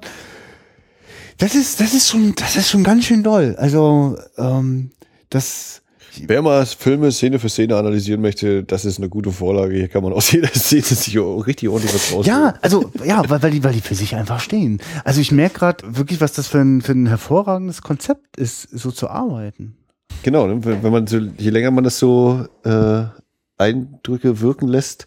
Das ist ja natürlich auch was, äh, was wir ja immer haben hier, wenn wir einen Film zum ersten Mal gucken und dann direkt danach eben unsere Aufnahme starten, dass ich, ich glaube ich auch schon mal gesagt, hier dieses, ja, und dann einen Tag später fahre ich halt zur Arbeit oder so und dann denke ich, ja, das war doch noch geil und darüber haben wir gar nicht geredet und wenn wir jetzt auf, also, ne, das ist, würde ich durchaus irgendwie auch ein bisschen als Nachteil unseres Podcast-Formats sehen, dass wir direkt nach dem Gucken einsteigen, so, jetzt erzählen wir was zu dem Film und dann tröpfelt dann eben manchmal auch so rein oder wir, wir arbeiten uns das dann gemeinsam und dann ergeben Sachen wieder Sinn oder es erschließt sich irgendwas, das gefällt mir auch sehr schön, wenn man dann eben so in diesem Denkprozess dabei ist. Ähm, ja, hat eben auch so seine Vor- und Nachteile, dass man direkt danach. Ja, aber ich bin froh darüber. ich, ich, weil ich mag ja das. Also, weil es, genau, es ist auch so ein bisschen dieses Pistole auf die Brust und ja. jetzt, jetzt komm. Jetzt sag mal, was du gerade fühlst, so und wie sich dann auch so manchmal eine Meinung vielleicht auch noch ein bisschen verändert und doch wieder absinkt oder doch steigt und ne, auch dieses Du, und wer, wer, wer total gerne in seinem Elfenbeinturm sitzt, ich meine das gar nicht so abfällig, wie das vielleicht klingt, und äh, äh, dort seine Fil äh, dort Filme schaut und denen quasi Bewertungen mit, mit Daumen hoch oder runter gibt und damit glücklich ist, bitte. Aber, aber so funktioniert, also ein großer Teil des, des Filme genießens hat für mich was mit Austausch zu tun. Also nicht umsonst sind wir beide in dieses Podcast-Projekt reingestolpert, weil wir äh, sind uns auf Arbeit über den Weg gelaufen und äh, konnten gar nicht mehr aufhören, ständig auf dem Flur rumzustehen und über Filme zu sabbeln. Und wenn man das erstmal spürt, dass es bei jemand anderem auch dieses Bedürfnis gibt und man dann immer wieder mal merkt, dass es da schon den einen oder anderen auf der Welt gibt, der ganz ähnlich tickt und der da Lust drauf hat und dass das einen eigentlich bereichert, dass das die Sachen noch so viel wertvoller macht, als es ja man eh schon empfindet. Ja, hallo? Also, und deswegen finde ich das genau richtig, dass wir das in diesem Podcast machen. Und das, dieses Gefühl, das du dann nämlich hast, da fehlte doch noch was. Na super. Weil das ist doch meine Hoffnung, dass wir, also ich, dass wir nicht ausstrahlen, äh, wir hätten jetzt mal hier mal was gesagt, damit ist das Thema auch abgehakt. Ne? Also ist mir richtig mal ein bisschen unangenehm, wenn, also ich freue mich wie irre und wie sauer, aber es ist mir auch etwas unangenehm, wenn jemand mal bei Twitter irgendwie sagt, ja, und wenn ihr gerade zu Straw Dogs recherchiert, dann hört euch einfach mal die zweieinhalb Stunden von Max und Christian an, ne? Dankeschön und gleichzeitig, hey. War das? ja, kann ich dir schicken. Schöner Denken war so nett, ja. Und ähm, auch ein toller Podcast übrigens, ein Filmpodcast, der sich anschickt, äh, eigentlich nie länger als 15 Minuten zu sein. Genau, ne? Also, also wer, wer, hier meint, oh Gott, also wer jetzt noch dabei ist, den wird das jetzt nicht mehr interessieren, aber alle anderen, die jetzt schon abgeschaltet haben, hört doch mal bei schönes Denken rein. Sie müssten die, genau, die Tipp mit schönes Denken müssen wir mal am Anfang bringen. Weil alle, die jetzt noch hier sind, die sind der Meinung, das passt schon. Äh, Wow, Leute, ich, ich, wirklich, was das noch nicht angekommen ist, könnt ihr bitte mehr Filme gemeinsam gucken? Wir finden irgendwann auch einen Weg, dass wir das irgendwie, ich möchte das irgendwie auch online haben. Ich will das, ich will dieses gemeinsam gucken und gemeinsam drüber reden. Also das habe ich ja im, äh, in dem Forum, die ich ja jetzt eine Zeit lang auch nicht mehr ganz so aktiv war, also dieses, das, damit habe ich da kam das ja auch mit diesem Podcast, mit diesem, ja, Filme gucken und sich darüber im Internet austauschen, ist schon cool irgendwie, weil es dann eben auch die Wahrscheinlichkeit ist, dass alle den gerade irgendwie gesehen haben. Aber andererseits ist es auch so, ja, wenn jetzt ein Film, ein älterer Film nicht gerade eine DVD oder Blu-ray-Veröffentlichung nochmal erfährt oder so, dann einen Zeitpunkt zu finden, wo den alle gerade irgendwie gesehen haben. Also, dass du dann irgendwie hast, jemand schreibt was und drei Monate später sieht man selbst den Film und schreibt, ey, ja, das fand ich auch und das und das. Und dann sagt der andere, ja, stimmt wahrscheinlich, ich kann mich auch nicht mehr dran erinnern und denke so, ja, schade, wäre eine geile Diskussion gewesen. Und das ist ja auch, was ich vielleicht mal perspektivisch irgendwie versuchen wollen würde, dass das eben auch äh, bei uns im Kino sich noch irgendwie, dass man das noch schöner anbieten kann, dass man direkt nach dem Film nicht einfach nur, sobald der Abspann einsetzt, A, rausstürmt. Das ist so für mich, merke ich immer wieder so, ah, Abspann ist auch nochmal, jetzt lass jetzt nochmal rutschen, ein bisschen sacken, ich verarbeite auch selbst für mich und ah, das ist noch ein lustiger Name, ey, da heißt Lisa Simpson jemand, äh, und dann aber auch so dieses, oh, zum Glück bin ich jetzt gerade mit meiner Frau hier, dann habe ich wenigstens einen, mit dem ich mich so ein bisschen aussabbeln kann und dem ich auch sagen kann, ich weiß noch gar nicht, ich, irgendwie kann das gerade sein, dass ich ihn total scheiße fand, aber irgendwie hatte das Ding auch was und, äh, und dass man irgendwie so einen Raum schafft, wo man dann vielleicht auch doch mal Leute eben nicht kennt, mit denen man die Verbindung hat. Ich habe ja beide gerade eine Kinokarte gekauft und lass uns doch mal kurz irgendwie drüber reden. Ne? Also, dass man nicht einfach nur ah, ich hätte gerne den Hamburger, danke gegessen, ich gehe wieder nach Hause, ich habe jetzt den Film gesehen, gehe wieder nach Hause und habe das dann auf Durchzug. Nein, das man muss sich doch darüber austauschen, ja. Ne? Dieses man darf sich auf jeden Fall, und es gibt genug Leute, die das teilen und die äh, es gibt, ich kenne viele Menschen hier in Rostock, die äh, sehr vermissen, was sie äh, äh noch noch zu DDR-Zeiten äh, im Rahmen äh, des Mensa Filmclubs äh, erleben durften. Da ist genau das passiert. Da war auch das Bedürfnis genau so da und da gab es die gleiche Frage und dann gab es halt gleich die Antwort. Ne? Du hast jetzt noch die Frage, wie wie geht denn das? Ich meine, ein Stück weit heißt unsere Antwort jetzt dieser Podcast und äh. und so weiter und so fort. Und äh, wenn das halt, wenn wir über dieses Medium dann wieder Leute auf die Idee bringen, also wir schaffen es ja immer wieder schon unsere Zuhörer Zuhörer auf die Idee zu bringen, mit uns über die Kommentare weiter über den Film zu äh, sprechen, zu diskutieren, gerne auch zu streiten. Und äh, ich, nichts anderes, ich will das mal kurz einfach reinwerfen, wir hatten noch gar nicht viel Gelegenheit darüber zu reden, aber nichts anderes interessiert mich, wenn ich äh, dieses Jahr auf das Chaos Communication Camp fahre, wo jede Menge äh, Menschen kreativ und, und, und, und angeregt mit, mit Elektronik experimentieren, da auch die sogenannten Hacker rumlaufen und wahnsinnig spannende Dinge mit Computern machen und mehr, also kreativ mit, mit, mit Technik umgehen heißt das Motto dort. Und dort möchte ich gerne hingehen und äh, möchte gerne Filme zeigen, zeigen äh, aus der Kinogeschichte, die äh, sozusagen in diesen Themen sich bewegen, in denen sozusagen an, an Technik gespielt, ge ja. gemacht, manipuliert wird. Äh, also da gibt es ja so viel tolle Science-Fiction-Geschichten. Uh, jedenfalls, äh, da, da freue ich mich auch auf Austausch und drüber reden. Und ich, äh, so gibt es für ganz viele Themenbereiche eigentlich immer wieder einen Anlass. Ich meine, regelmäßig gibt es hier, also gibt es in jedem, in jeder größeren Stadt gibt es immer Angebote von irgendwelchen Stiftungen, die zu einem bestimmten Thema einen Film ins Kino holen. Und dann haben sie vielleicht die Regisseurin da oder den Drehbuchautor. Und die Gespräche, die danach entstehen, sind schon mal super spannend. Und ich erlebe das immer wieder, dass wenn dann sozusagen der offizielle Teil mit Moderation vorbei ist, findet sich immer noch so eine kleine Traube von Zuschauern, die sich dann so um die Regisseurin vielleicht herumstellen und nochmal ein paar Sachen fragen.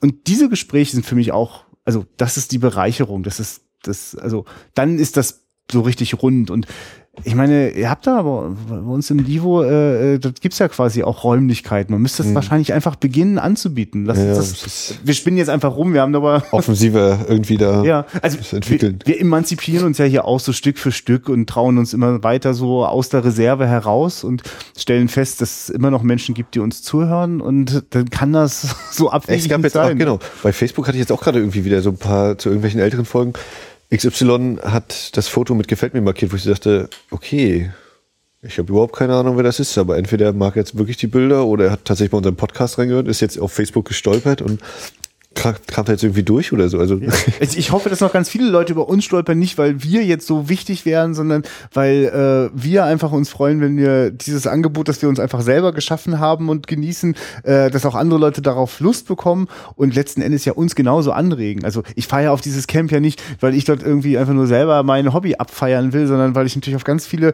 Leute treffen möchte, die neugierig werden, die ihre Gedanken und, und, und, und Ideen mit reinbringen und äh, ich äh, und das, das ist, glaube ich, ist genauso möglich, äh, auch im, im, im, äh, bei uns zum Beispiel in dem Livo, klar, im Lichtspieltheater wundervoll. Das klingt doch schon groß genug, da kann man doch ja, auch mal ein paar. Jetzt auch neulich, in welchem war das? Äh, Cinema Berlin oder so, wo eben einer meinte, ja, also äh, bei uns ist vor jeder Forschung, egal ob ausverkauft oder nur zwei Leute, da gibt es vor jedem Film eine Einführung, wo ich auch dachte, das ist cool. Also, ja, ich, kennst du nicht auch Menschen, die das, ich weiß nicht, ob du das noch selber genau erlebt hast, aber es gibt ganz viele Menschen um mich in meiner Welt, ich bin jetzt 33, die immer das vermissen, dass es früher im Fernsehen, gerade bei den Ansage. ja, die Fernsehansage ja, zu den Filmen gab.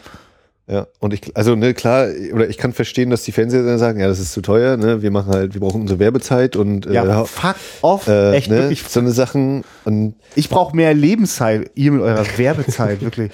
Ja. Äh, aber nee, genau, das ist auch so, wenn ich denke, ja, Kino sollte, also irgendwo kann ich nachvollziehen, dass auch ein bisschen ist eben so, wir wollen eben auch Filme zeigen und deswegen muss es auch ein bisschen eng gestrickt sein und da geht eben nicht immer, dass man noch eine halbe Stunde Einführung macht oder so, aber mindestens punktuell sollte das sein, so wie ich das eben natürlich auch bei der Schatzkiste so amateurhaft versuche, eben da den Leuten das auch mal ein bisschen zu vermitteln, so den Blick dahinter, wo ich dann immer wieder feststelle, oh Gott, ist eigentlich meine Rede nicht total langweilig und, und das weiß jeder. Und dann aber auch kommt eben jemand, der sagt, ach, der Weiße heißt von Steven Spielberg. Und dann, wo ich dann denke, ja krass, genau. Und das ist eben dieses Level, es gibt fünf, fünf Leute und die haben zehn verschiedene Standpunkte und äh, irgendwas bleibt wahrscheinlich irgendwie immer hängen und so. Und äh, doch, das macht Spaß eben. Oder mir macht es eben Spaß, sich darüber auszutauschen, weil Filme einfach eine tolle Sache sind, auch wenn sie scheiße sind oder wenn sie gerade toll sind oder wenn es billigste Unterhaltung ist, höchster Anspruch.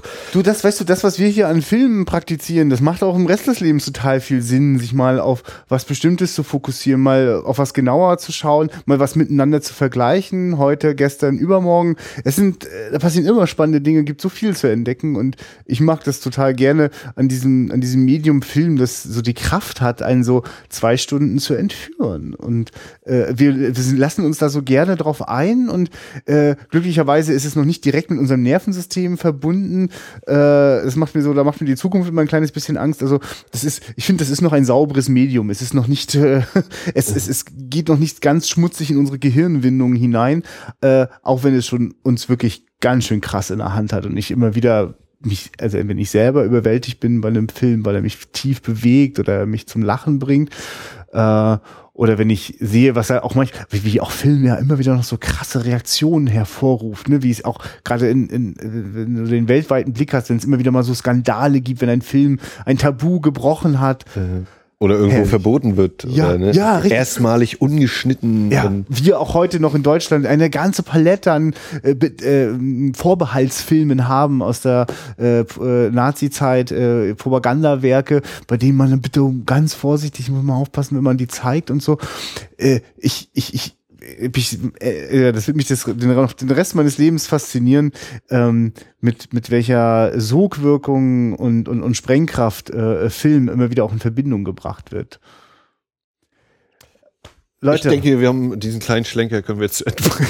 Ja, das ist ja mehr, also wirklich. Äh, ja.